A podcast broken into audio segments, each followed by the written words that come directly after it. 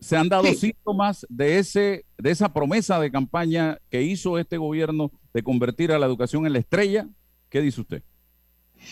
Bueno, yo diría que desde mi punto de vista como estudiosa de la educación, no, ¿verdad? Hay todavía cuando tenemos una gran cantidad de estudiantes sin conectividad, como la ministra lo reconoció, más de 22 mil estudiantes eh, perdieron el año por efecto que no tienen una conectividad adecuada, pues yo creo que, que ese, esa situación no se cumple.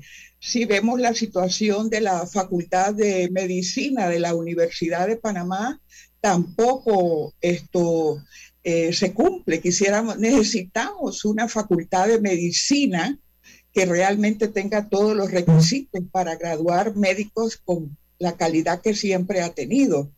Podemos seguir mencionando otros aspectos, ya, ya vamos para dos años y tenemos todavía el problema de eh, aproximadamente 800 escuelas rancho, tenemos telebásica, entonces realmente tenemos 73% de las escuelas multigrado, entonces ¿de qué estamos hablando? No? Yo creo que lo esencial falta todavía, Álvaro, lo esencial falta. Esa equidad, eso se llama en educación equidad, es decir, que sea igual, porque tenemos que tener siete escuelas que van a generar precisamente siete tipos de ciudadanos. Hoy el debate se concentra, profesora, en el proyecto de ley que fue aprobado en tercer debate en la Asamblea Nacional de Diputados que hace un descuento a los padres de familia que tienen a sus hijos en escuelas particulares. Aquí hay que, hay que hacer un análisis mucho más profundo de aquel en el que nos quedamos en que esto atenta contra la empresa privada o en el que el Estado está interviniendo en la empresa privada. Yo creo que el análisis tiene que ser mucho más allá de eso. ¿Cuántos estudiantes de este país o cuántos padres hacen un esfuerzo sobrehumano por mantener un sacrificio a sus hijos en la educación particular, a pesar de que no cuentan con los recursos, porque la escuela pública no le garantiza una educación satisfactoria a sus hijos. Eso hay que verlo también. El drama que sería para un muchacho que está en escuela particular, sacarlo de repente y decirle, eh, mañana vas para la escuela pública. Ya no vas a estar más allá porque papá no tiene el recurso suficiente y no puedes entrar en la escuela eh, eh, eh, particular. El otro drama, hay capacidad en la educación pública para recibir a los cientos de estudiantes que hoy día están en las escuelas particulares y que no van a poder seguir allí por situaciones de índole económico. Hablemos de todo esto, profesora. Sí, sí, cómo no, gracias Álvaro. Usted ha usado la palabra correcta, es un drama, ¿no? Y habría que comenzar por decir que 166 mil estudiantes se encuentran dentro de la, del área de educación particular. Es una cifra considerable y que efectivamente el, el Estado, la, la educación pública no está preparada desde ningún punto de vista para recibir a los estudiantes eh, que provienen de estas escuelas. Jamás, ni en presencial, ni a distancia, ni nada. Eso hay que reconocerlo, no es posible. Mi punto de vista a favor de la ley, que creo que debió ser una ley que debió provenir del, del Ministerio de Educación, pero bueno, la presentó el diputado y fue aprobada ya. Se espera entonces ahora una situación de que si el presidente la sanciona o si el presidente eh, veta esa ley. Yo diría que el presidente debe eh, sancionar esa ley y ojalá que la ley hubiese ido un poco más allá, pero bueno, vamos a quedarnos en ese plano, ¿no? Entonces, ¿qué ocurre?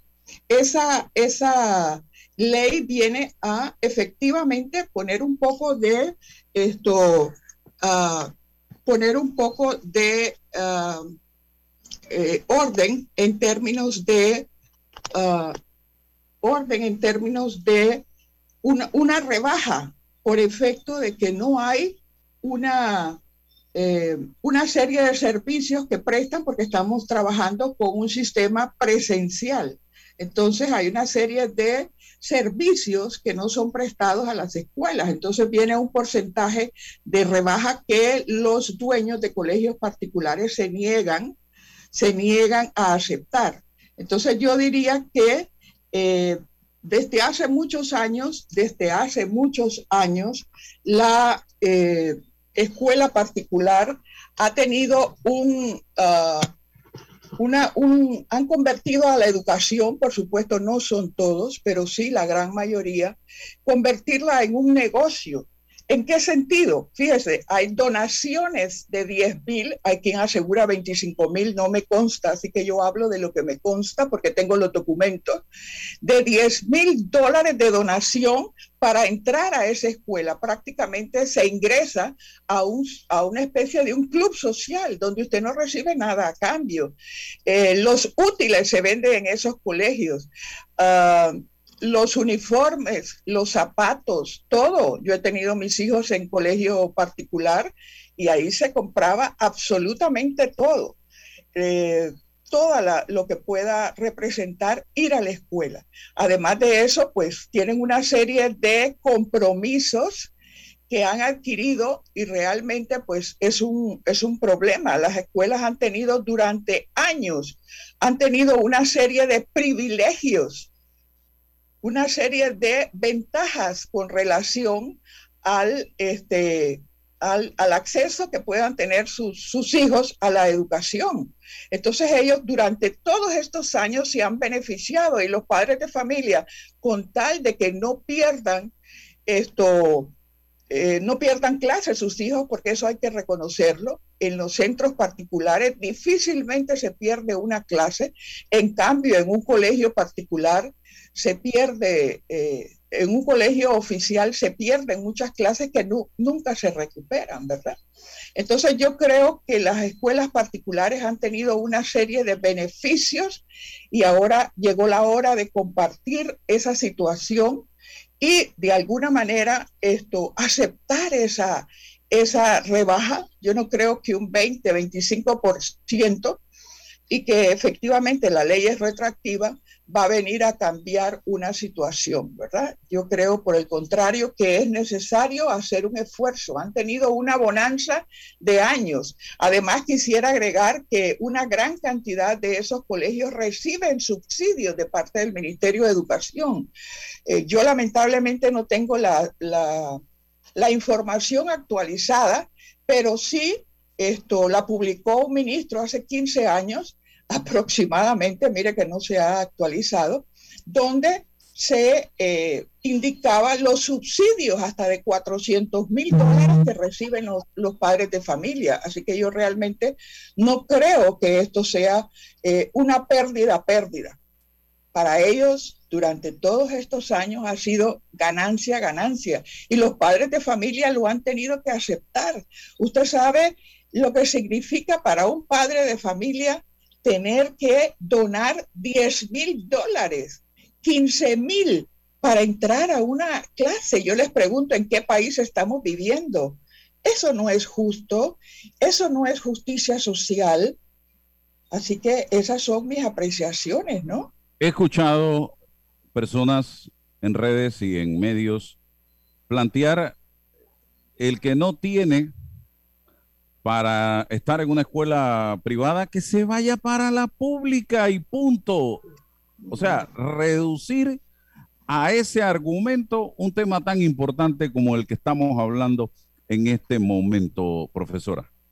Sí, mire, eh, eh, una de las primeras personas sorprendidas con esta situación de la, de la inequidad en la educación fue cuando el Ministerio de Educación declaró que de la cantidad de colegios particulares existían solamente 12, ¿cómo es posible? 12 que tenían acceso a la tecnología.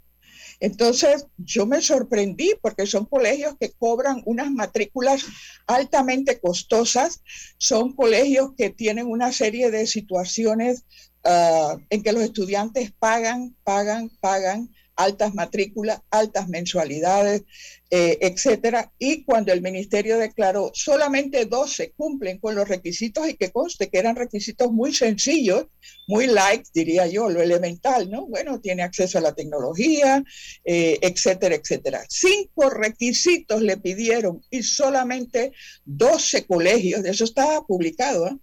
12 colegios reunían estos requisitos. Entonces yo creo que eso de decir eh, váyanse para la pública no es una, una respuesta eh, democrática, no es una respuesta justa. Yo diría que, eh, por el contrario, vienen a reforzar más aún esta situación. Yo espero que antes que se dé este veto o esta aprobación de la ley, sigamos conversando y podamos llegar a una situación de consenso. El país lo necesita. ¿Por qué? Porque todas esas clases que no se dieron, fíjese, lo digo una vez más, y el decano de la Facultad de Medicina lo, lo, lo reiteró. Él dijo, aquí va a quedar una huella para toda la vida. ¿Y por qué? ¿Por qué va a quedar esa huella?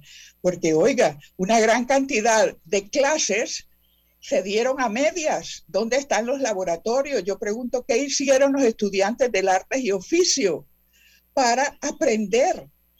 Todos esos oficios que se aprenden en esa escuela. ¿Dónde están? No pudieron. ¿Dónde están los laboratorios?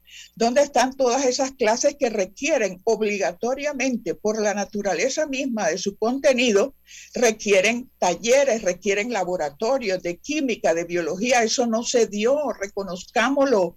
Hemos perdido la mitad de un año escolar en términos académicos. Esa huella va a quedar para toda la vida porque los estudiantes no fueron al laboratorio. Repito, hay laboratorios de física, de química, de biología, la clase de música, la clase de idiomas, la clase de educación física. Así que esas notas, esas notas son a la mitad. No duele, claro que no duele. Y no solamente no duele, nos va a afectar. Porque el día de mañana esos profesionales van a tener eh, la mitad realmente de su conocimiento. Entonces aquí vamos a quedar contratando extranjeros por la excelencia de su formación profesional. Y si seguimos este año con esa situación, va a ser más grave todavía, más grave. Los indígenas, la población rural, nunca va a poder dejar de ser pobre, porque la educación que reciben es de sexta categoría, es de sexta categoría, Álvaro. Entonces yo hago un llamado a las personas eh, en este país, a los gremios, a las asociaciones, a la Cámara de Comercio, a la PEDE, a todos esos grupos, para que reflexionen y no piensen exclusivamente en sus hijos, en sus parientes, piensen en todos esos niños, en esos estudiantes que no reciben educación de calidad. Ahí va a quedar una huella para toda la vida, para toda la vida. Ya vamos para dos años. Yo espero que pronto vacunen a los este, estudiantes, a los profesores, a la comunidad educativa en general, a los administrativos, para esto, que puedan iniciarse las clases eh, presenciales. Claro que sí. Usted plantea un punto sumamente importante y que me preocupa más aún en aquellos estudiantes que estaban en grados o en años, hablando de en mi lenguaje de primaria y secundaria, sí. en los que había que aprender la suma, las operaciones matemáticas, suma, resta, multiplicación y división, y que este año que pasó se enfrentaron al tema de la pandemia. Imagínense la deficiencia con que ese muchacho va a seguir adelante si pasó el año lectivo. Aquellos que estaban aprendiendo a leer y a escribir, aquellos que estaban aprendiendo eh, reglas básicas del cálculo, de física, de química, y que pasaron el año y ya vienen con esa arrastre de un año eh, en donde básicamente hubo muchos accidentes, fue un año muy accidentado y no se aprendió correctamente las cosas. Eso no lo va un profesor más adelante a decirle, ah, es que como usted pasó por el año de la pandemia, vamos a tener consideración con usted. No, el profesor ese da como aprendido lo que ese muchacho ya tuvo que haber dado en el año en que le correspondió, o estoy equivocado. No, no, está correctamente, eso es así. Y es más, gracias por la pregunta, porque eh, también lo he planteado en redes, que el Ministerio de Educación, por favor, deje de estar planteando que van a dar dos años en uno. Eso académicamente es imposible y usted lo, lo acaba de explicar. como un estudiante que no ha dado los contenidos básicos del año anterior, ahora le va, no se puede, eso académicamente es imposible. Usted para dividir necesita multiplicar, para multiplicar necesita saber eh, eh, eh, restar y para saber restar tiene que saber sumar. Son cuatro operaciones básicas. Entonces yo le hago un llamado al Ministerio de Educación para que en aras de la ética, en aras de la verdad académica, no siga repitiendo lo que es un exabrupto académico. Nadie puede dar dos años en uno. Eso es un absurdo, absurdo total. ¿Y cómo lo va a dar el profesor? Ah, espérate, es que te falta este contenido. Tú no diste eh, las ecuaciones de primer grado, sí, de primer grado se llaman. Entonces, este, ¿cómo hago para explicarte las de segundo? ¿Retrocede ese profesor? Eso no se puede. Entonces, aquí va a venir una deficiencia y tiene que buscarse una, una eh, forma de enfrentar la situación. Pero decir que dos años en uno, eso es un, esa es una, aberración académica total. Y si en lo siguiente podemos ir a un debate, varios profesores que tenemos esta misma postura. ¿eh? Bien, eh, seguimos hablando del tema de el costo de la educación particular y el proyecto de ley, yo conversando con amigos, planteamos el tema de que el Estado ya tiene que empezar también a reflexionar un poco o a reenfocar un poco el tema de los subsidios. Aquí se da mucho el subsidio al consumo. Aquí vemos subsidio a la luz, subsidio al tanquecito de gas, subsidio eh, a tantas cosas.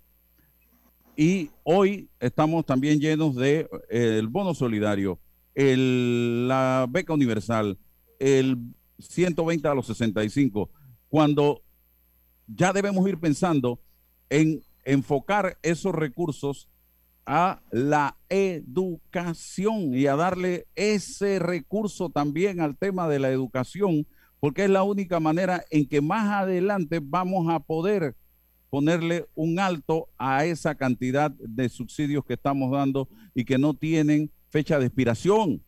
Yo no sé qué piensa usted de eso, profesora. Sí, eh, Álvaro, coincidimos. Eh, todo subsidio debe tener un fin, ¿no? Porque si no se convierte en un paternalismo a perpetuidad, eh, que hace daño, ¿no? Que hace daño, que frena el emprendimiento, que frena la creatividad, que frena la innovación. Así que efectivamente el problema de los subsidios y de algunos programas específicos, Panamá Bilingüe, por ejemplo, es que no se ha evaluado. Bueno, esto resultó, no resultó, no se ha evaluado. Entonces, si no se evalúa, no se puede tomar una decisión de proseguir con esto o no proseguir. Yo diría que las becas, por ejemplo, y otro tipo de subsidios que recibe el sector educativo deben ser evaluados para determinar su efectividad, pero yo veo que cada año le van aumentando sobre la base quizá de un criterio populista, clientelista, pero no sobre la base de un criterio académico. Bueno, este estudiante lleva tanto tiempo recibiendo subsidios y eso lo pueden hacer. ¿eh? Panamá es el país con Uruguay que tiene menos población eh, estudiantil en el sistema, así que yo no veo por qué no lo puedan hacer. ¿no? De manera que yo plantearía que lo primero que tiene que plantearnos el Ministerio de Educación es esa evaluación de los subsidios y efectivamente atreverse a nivel del Estado de ponerles un término de finalización. De lo contrario, eh, seguiremos recibiendo esos resultados de las pruebas PISA que nos colocan en un lugar poco ventajoso a nivel mundial, seguiremos viendo esos estudiantes que llegan a quinto grado y no saben leer, no comprenden lo que está aquí. Por lo que usted eh, y yo siempre hemos conversado durante todos estos años. La forma de evaluación hay que cambiarla de inmediato. Señores profesores, señores dirigentes de los gremios, hay que atrevernos a cambiar esa forma absurda, absurda, arcaica de evaluar eh, en un sistema educativo, sobre todo de educación básica general, sobre la base de sumar todas las calificaciones y el estudiante pasa. Pasa porque sacó cinco en educación física, sacó eh, 4,8 en, en, en cívica. Entonces todo eso va sumando, pero en matemáticas fracasó pero en español fracasó, pero en las otras materias fracasó, pero como es promedio, pasa, llega a quinto, sexto grado, pobre del profesor. Ahí sí, ¿eh? pobre del profesor que no logra este, que el estudiante comprenda realmente lo que está leyendo. Ese profesor. Su propuesta en ese caso, profesora? ¿Cuál sería su propuesta en ese tema? Bueno, yo diría que igual que la secundaria, debe cambiar la, calificación, debe cambiar la forma de evaluación, ¿verdad? Porque en secundaria sí, usted ve quién, quién eh, aprobó el año eh, perdón, quién aprobó tal asignatura, tal asignatura y tal asignatura. Y hay criterios para determinar si va a rehabilitación. Pero el hecho de que en educación básica se siga evaluando por una sumatoria es algo que ya no puede ser en el siglo XXI. Usted se quedó en matemáticas, se quedó en matemáticas. Entonces no hay una política con relación, por ejemplo, a primer grado. Yo he estudiado los sistemas educativos de Alemania allá mismo. ¿eh? Eh, no es que me lo he leído por internet, he estado allá, he pedido que me lo expliquen. ¿Por qué los alemanes llegaron a donde llegaron? ¿Por qué Japón está donde está actualmente el sistema japonés y de Finlandia? Allá, si un estudiante fracasa en primer grado, al que mandan a buscar es al padre de familia y al profesor. ¿Cómo es posible que aquí fracasen a niños de primer grado? Eso no, eso no tiene lógica, ¿verdad? Entonces, mi propuesta es que lo que ocurre en la premedia y media sea también aplicable a eh, educación básica general. Primero, segundo, hasta sexto grado. Usted se quedó en español, se quedó. Claro, aquí entramos en un problema político. Mire, ¿por qué? Porque para usted obtener la beca universal, eh, tiene que tener tres. Entonces muchos profesores me han dicho, profesora, yo pongo el tres. ¿Cómo? Dice, sí, porque si no tengo al padre de familia, viene a pegarme, viene a insultarme, porque su hijo va a perder la beca universal porque no pasó, no mm. tiene el 3 para, para aprobar el, año, va a perder la beca. Y llegan, y todos sabemos, la televisión nos ha mostrado eh, padres de familia que ante una situación tan adversa como esta, llegan y le reclaman al profesor. Entonces, ¿qué hace el profesor para evitarse problemas? Para que no le rayen el carro, para que no le hagan nada a la salida. Pone el 3. Nos estamos engañando. ¿ah? Nos estamos engañando desde hace tiempo y esto nos va a perjudicar mucho. Ya muchos extranjeros están ocupando los lugares gerenciales porque los panameños no eh, dan la talla. No voy a decir que todos, pero una gran mayoría, y las pruebas lo muestran. Pruebas este, en, que hace el ministerio, pruebas internacionales, eh, eh, ya no hay más que probar. Y además el sistema educativo está sobrediagnosticado. Yo tengo, acuérdese Álvaro, usted me permitió en otra ocasión llevar todos los, todos los informes que este país lleva 41 años diagnosticándose y proponiendo soluciones. Entonces tenemos 21 informes de educación, ya no más, y todavía están en ese diálogo del bicentenario con el perdón, ¿eh? pero ya para decir que los problemas educativos, pero si hay 21 propuestas donde todo está dicho. Esa era mi siguiente pregunta, profesora, porque en, en materia de educación, lo dije al principio del programa, aquí no hay nada que diagnosticar.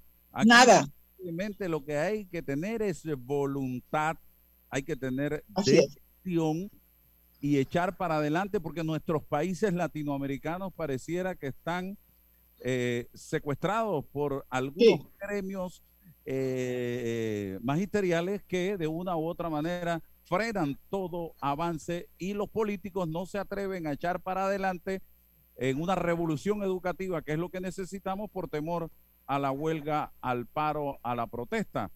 ¿Qué hacemos, profesora? Sí. Sí, sí, así es. ya vamos para 42 años ahora, el, el 9 de octubre. ¿eh? Así que 42 años en que este país ha gastado una suma, eso sí no se ha cuantificado. Lo que ha significado para este país el no hacer en educación. El no hacer tiene su costo, porque hemos pasado como, como una especie de anestesia, ¿verdad? No, no, no, viene, viene el diálogo. Entonces, yo creo que aquí hay, y hay buenas propuestas, ¿eh? Hay, hubo momentos de la historia de la educación en que realmente hubo, a mi juicio y a juicio de otros especialistas con quien hemos hecho consultoría sobre el tema, auspiciada por organismos internacionales, hubo buenas propuestas. Las hay, claro, ahora habría que actualizarlas algunas, algunos datos, pero este, ya está el problema detectado y la solución propuesta. Pero de repente vino un ministro, otro gobierno y dijeron, ¿saben qué? Esto no va. Entonces yo tengo 21 informes de educación donde realmente el país ha perdido por no hacer por no atrevernos, y con esto incluyo a los padres de familia, porque si, si el ministro que llega no sigue las instrucciones, no sigue ese planteamiento, entonces, ¿por qué los padres de familia y la sociedad en general no salimos a reclamar calidad? ¿Por qué? Esto, eh, eh, educación no es una labor exclusiva de un ministerio de educación, es de todos. Entonces viene un padre de familia ¿no? que ya no, y entonces cruza, se cruza de brazos y efectivamente este, no hace nada. Entonces, oiga, son 21, 21 documentos, pero son 42 años de esperar para que no hagan nada por razones de falta de voluntad política, de falta de fuerza ciudadana. Mira, en este país se han logrado muchas victorias, muchas, a través de la presión y a través de la lucha, pero los padres de familia, los ciudadanos en general, este, bueno, ya yo no tengo hijos en la escuela. No, no se trata de eso. Al final no te puedes mudar de este país. ¿Para dónde vas a ir? Entonces ese es el tipo de profesionales que te va a recibir. Ese es el tipo de profesionales que te va a dar una receta médica, que ese, ese muro, ese puente se va a caer eso es lo que está pasando. Y por ahí vas a transitar, no digas por aquí no voy a andar, yo no necesito médicos, no necesito laboratoristas clínicos, no necesito biólogos, no, no necesito abogados. Así que el costo de no hacer en educación, ¿qué esperamos más? 42 años. Eso tenemos, toda una vida, ¿no? Y ¿sabe qué me preocupa también? Y usted lo acaba de, de manifestar en esta última eh, respuesta es la falta de conciencia del padre de familia hacia la calidad de la educación, porque muchos padres cuando reciben el diploma ya están contentos, pero no saben qué hay detrás de ese diploma, si hay realmente una verdadera preparación de su hijo. El diploma es lo de menos. Lo importante es el contenido que hay en ese muchacho, tanto a nivel de la escuela como a nivel de la universidad y hay un montón de gente caminando por las calles de este país con un diploma bajo el brazo, pero que dentro no hay mucha materia, mucha Así es. Así es. Así es. Sí, efectivamente, eh, ese es otro punto que lamentablemente esa, esa nueva ley, ¿verdad? Que ya fue aprobada, no lo, no lo establece porque sus objetivos son otros, pero aquí tenemos una educación libresca ¿Ah? Mm. Aquí tenemos, ya los estudiantes van a, los colegios con maletines que tienen rueditas, porque ya la espalda de esos niños, niños de primer grado, yo lo he visto, es pesado ese, ese maletín. Y las espaldas de nuestros niños no aguantan la cantidad de libros que piden. Son 500. Yo he visto facturas de mil balboas que me las han mandado, de libros que no se ocupan nunca ¿Por qué? Porque eh, es una educación libresca donde el profesor ha entendido que para dar clase necesita el libro y eso es un equívoco. Eso fue hace mucho tiempo. El, el, libro de texto es un recurso de apoyo, pero no es el centro del aprendizaje. Entonces yo lamento que en esa ley o en otra que se puede presentar haya una evaluación del uso del libro de texto y todos los libros que piden eh, que pareciera que no es que van a primero ni a segundo grado, van para primer año o segundo de la Facultad de Medicina. Esa es una cosa escandalosa en este país y los padres de familia pues lo compran porque no quieren que su hijo esté en desventaja con relación a los niños. Entonces yo diría que, que eso es un problema también del sector educativo. Se ha perdido de vista la esencia del, mire cuántos problemas hemos ido ya detectando, la evaluación, los tiempos de espera, los libros, la matrícula irregular y me quisiera referir, si me permite, a otro aspecto, el problema de la comarcas donde están los peores índices y las peores estadísticas de, extrema pobreza. Así como en este país hay extrema riqueza, porque la hay, Eso es evidente, ¿no?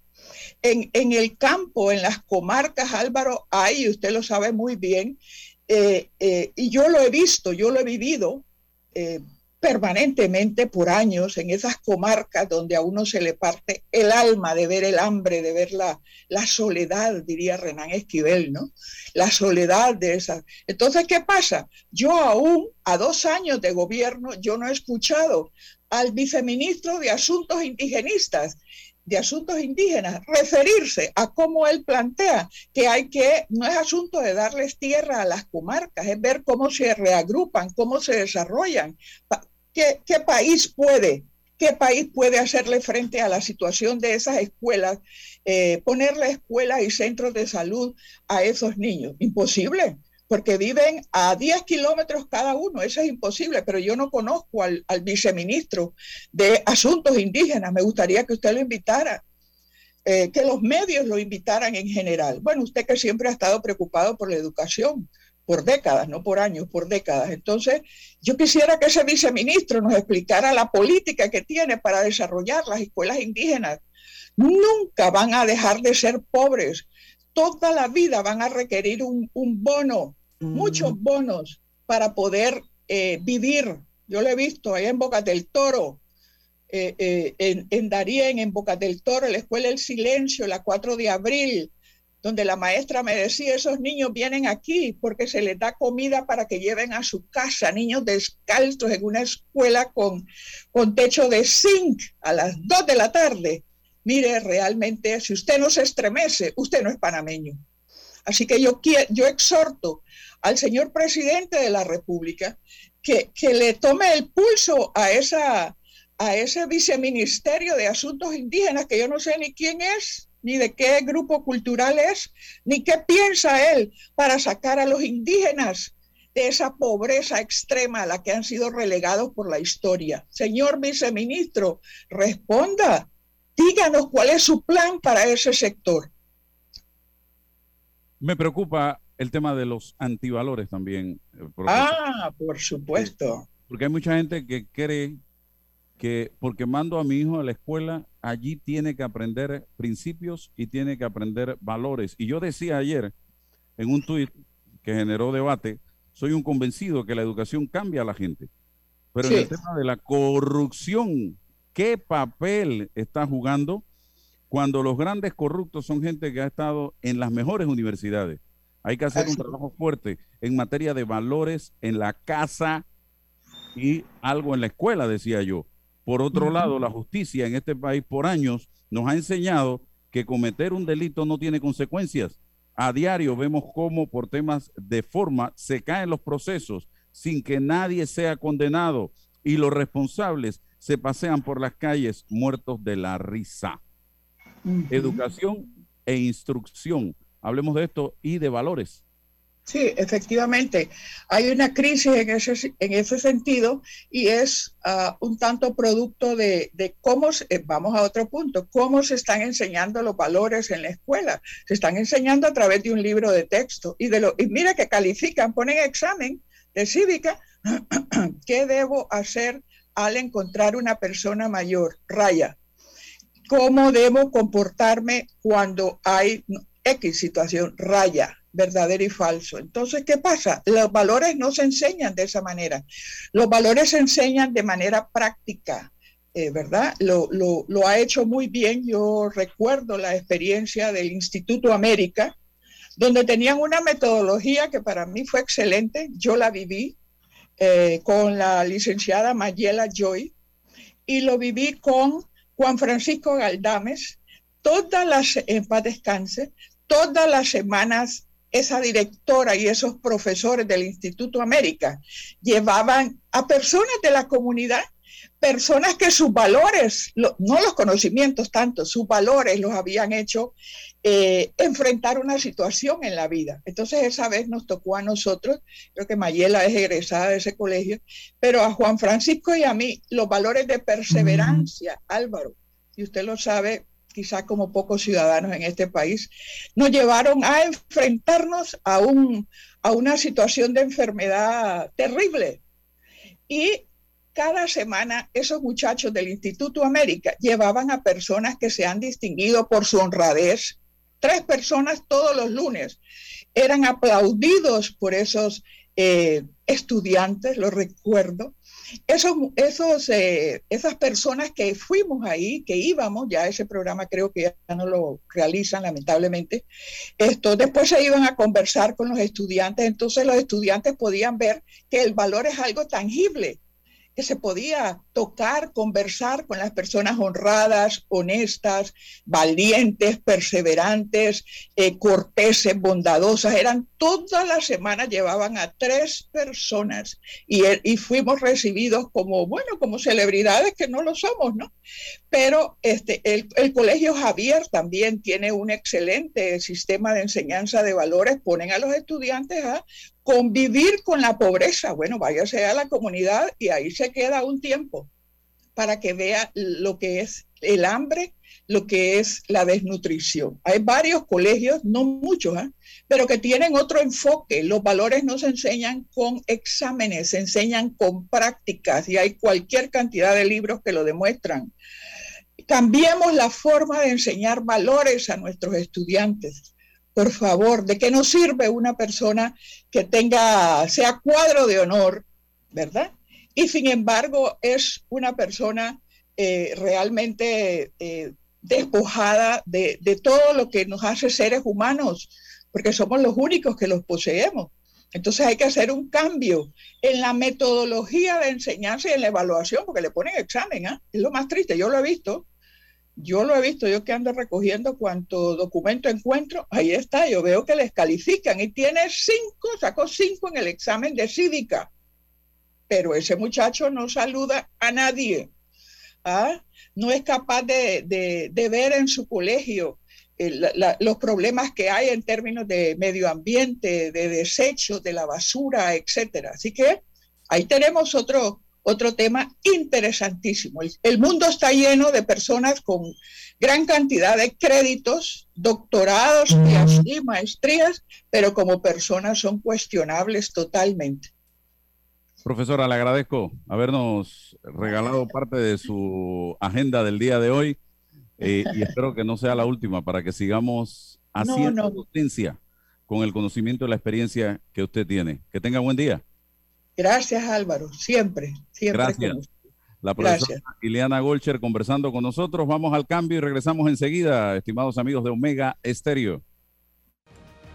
Está escuchando El Temple de una voz que habla sin rodeos con Álvaro Alvarado. Bueno, me voy a comer con una estrella. Mm. Espérate, ¿y tu esposa sabe? Claro, ella sabe que la estrella del sabor es American Star y por eso en la casa comemos delicioso. American Star, el tasajo, jamón, chorizos y embutidos más suaves, económicos y con el sabor que le gusta a todos. ¡Oh! ¿Me invitas a conocer esa estrella? Busca la estrella roja y azul American Star, la estrella de tu cocina. Me levanto bien tempranito,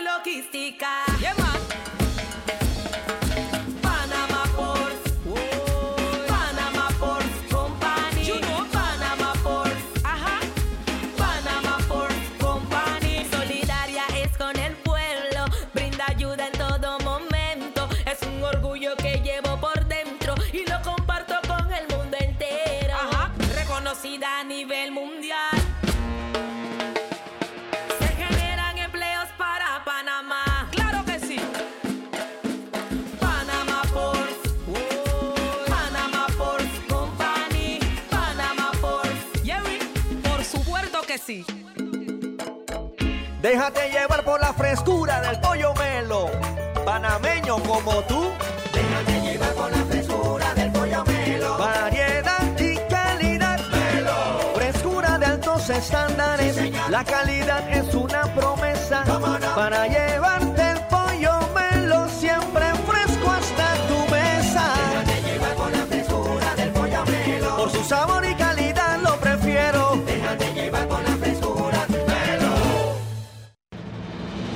En Caja de Ahorros estamos para apoyarte. Educadores, policías, doctores y enfermeros del sector público, administrativos de la Caja del Seguro Social y Contraloría. Porque son tiempos difíciles, te brindamos una mano. Solicita tu préstamo personal con grandes beneficios, rápida aprobación, cómodas mensualidades, facilidades de refinanciamiento y mucho más. Caja de Ahorros, el banco de la familia panameña.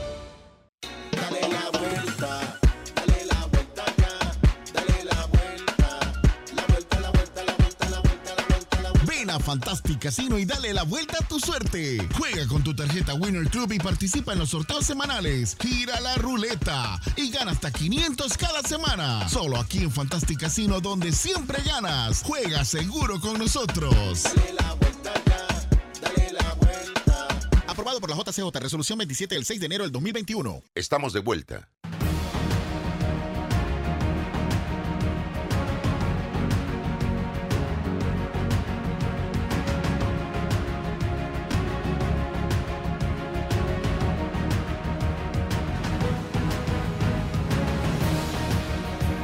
Avanzamos, avanzamos, señoras y señores, en Omega Estéreo 107.3 y 107.5, cobertura nacional. Y está con nosotros Rafael eh, Bogarín. Gracias por estar aquí con nosotros. Eh, les comentaba a los amigos en redes sociales que hay un proyecto que ya se ha desarrollado en otras áreas del mundo y que tiene que ver con utilizar los taxis como museos rodantes. Cuénteme brevemente de qué se trata, don Rafael, y bienvenido. Bueno, un placer estar con ustedes y sobre todo me dio enorme satisfacción escuchar a la profesora con relación a la, a la educación, porque estamos aquí en un proceso de cultura y educación y cultura van juntos de la mano.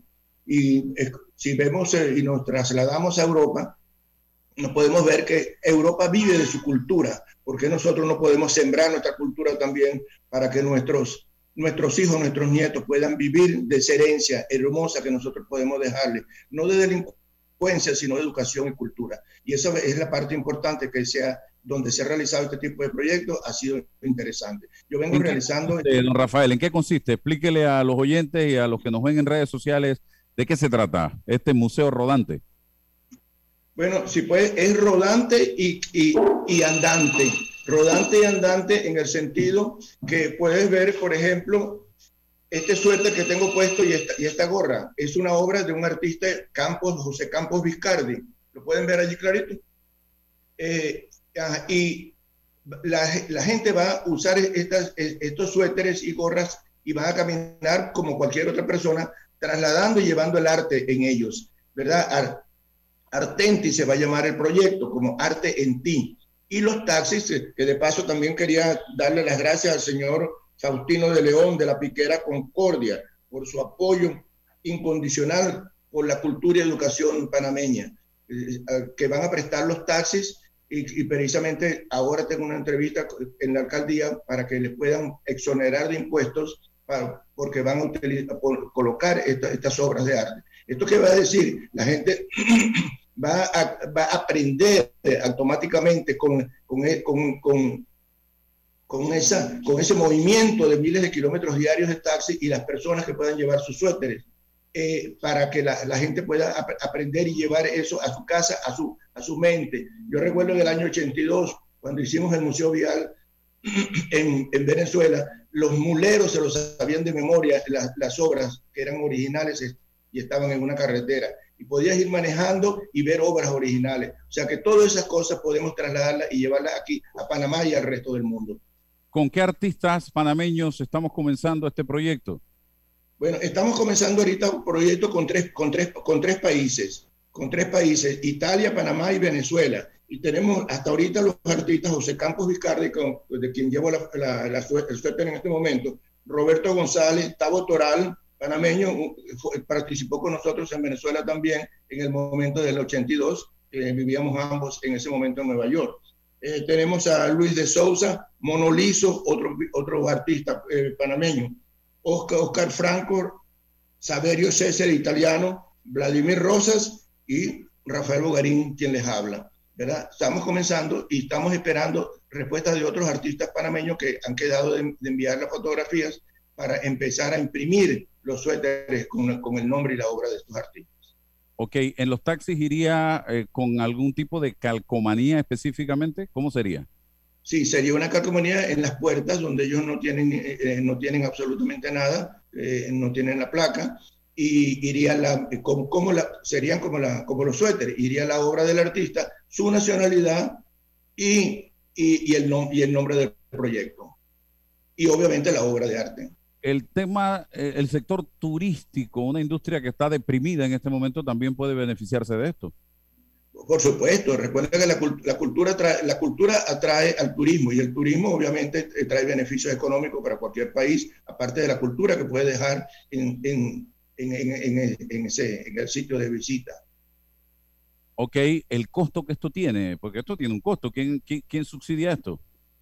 Bueno, hasta ahorita lo estamos planteando para, para vender la, la, la, los suéteres y, y, y costear ese, ese, ese, ese trabajo con, con, con, esa, con esas ganancias. Ahora, si hay alguien que por supuesto que, que, esté interesado en moverse con nosotros, en colaborar y llevarlo más adelante de lo que nosotros queremos hacer, sería muchísimo mejor. Y precisamente cuando escuchaba la, la, la, profesora hablar de educación me llena mucho de orgullo, porque la verdad que siempre he sido preocupado por la educación latinoamericana.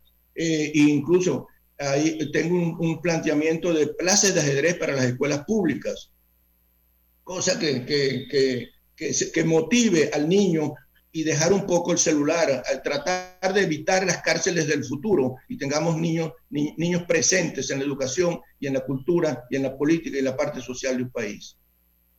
Muchas gracias, don Rafael, por compartir con nosotros esta buena noticia.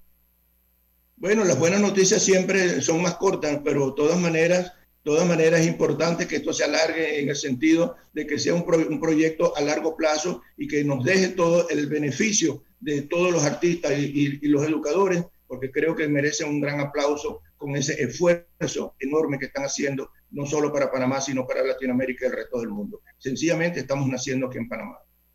Rafael Bogarín, gracias por compartir con nosotros en la mañana de hoy, aquí en Sin Rodeos, a través de Omega Estéreo, de lunes a viernes, de 8 y 30 a 9 y 30 de la mañana. Les comparto rapidito el menú de hoy del restaurante allá donde uno hay sopa de costilla eh, con frijoles, el guacho de mariscos, el chaumín de camarones, el pollo asado, costilla a la plancha, el bacalao, filete de corvina apanado, pescado frito empresa. También tenemos eh, menestras de porotos, arroz blanco, arroz con guandú y coco, tamal de pollo, ensalada verde, plátano y el tradicional sao. 61440512 es el teléfono del restaurante allá donde uno, aquí en Costa del Este. Para pedidos a domicilio puede venir a comer al restaurante o puede también pedir a través de la plataforma de pedidos ya. Señores, que tengan un excelente fin de semana. Cuídense mucho y sigamos luchando, trabajando en beneficio de este país tan hermoso. Este país nos necesita, aquí no sobra nadie. Bendiciones para todos. La información de un hecho se confirma con fuentes confiables y se contrasta con opiniones expertas. Investigar la verdad objetiva de un hecho necesita credibilidad y total libertad con entrevistas que impacten, un análisis que profundice y en medio de noticias, rumores y glosas, encontraremos la verdad. Presentamos a una voz contemple y un hombre que habla sin rodeos con Álvaro Alvarado por Omega Estéreo. Gracias por su sintonía.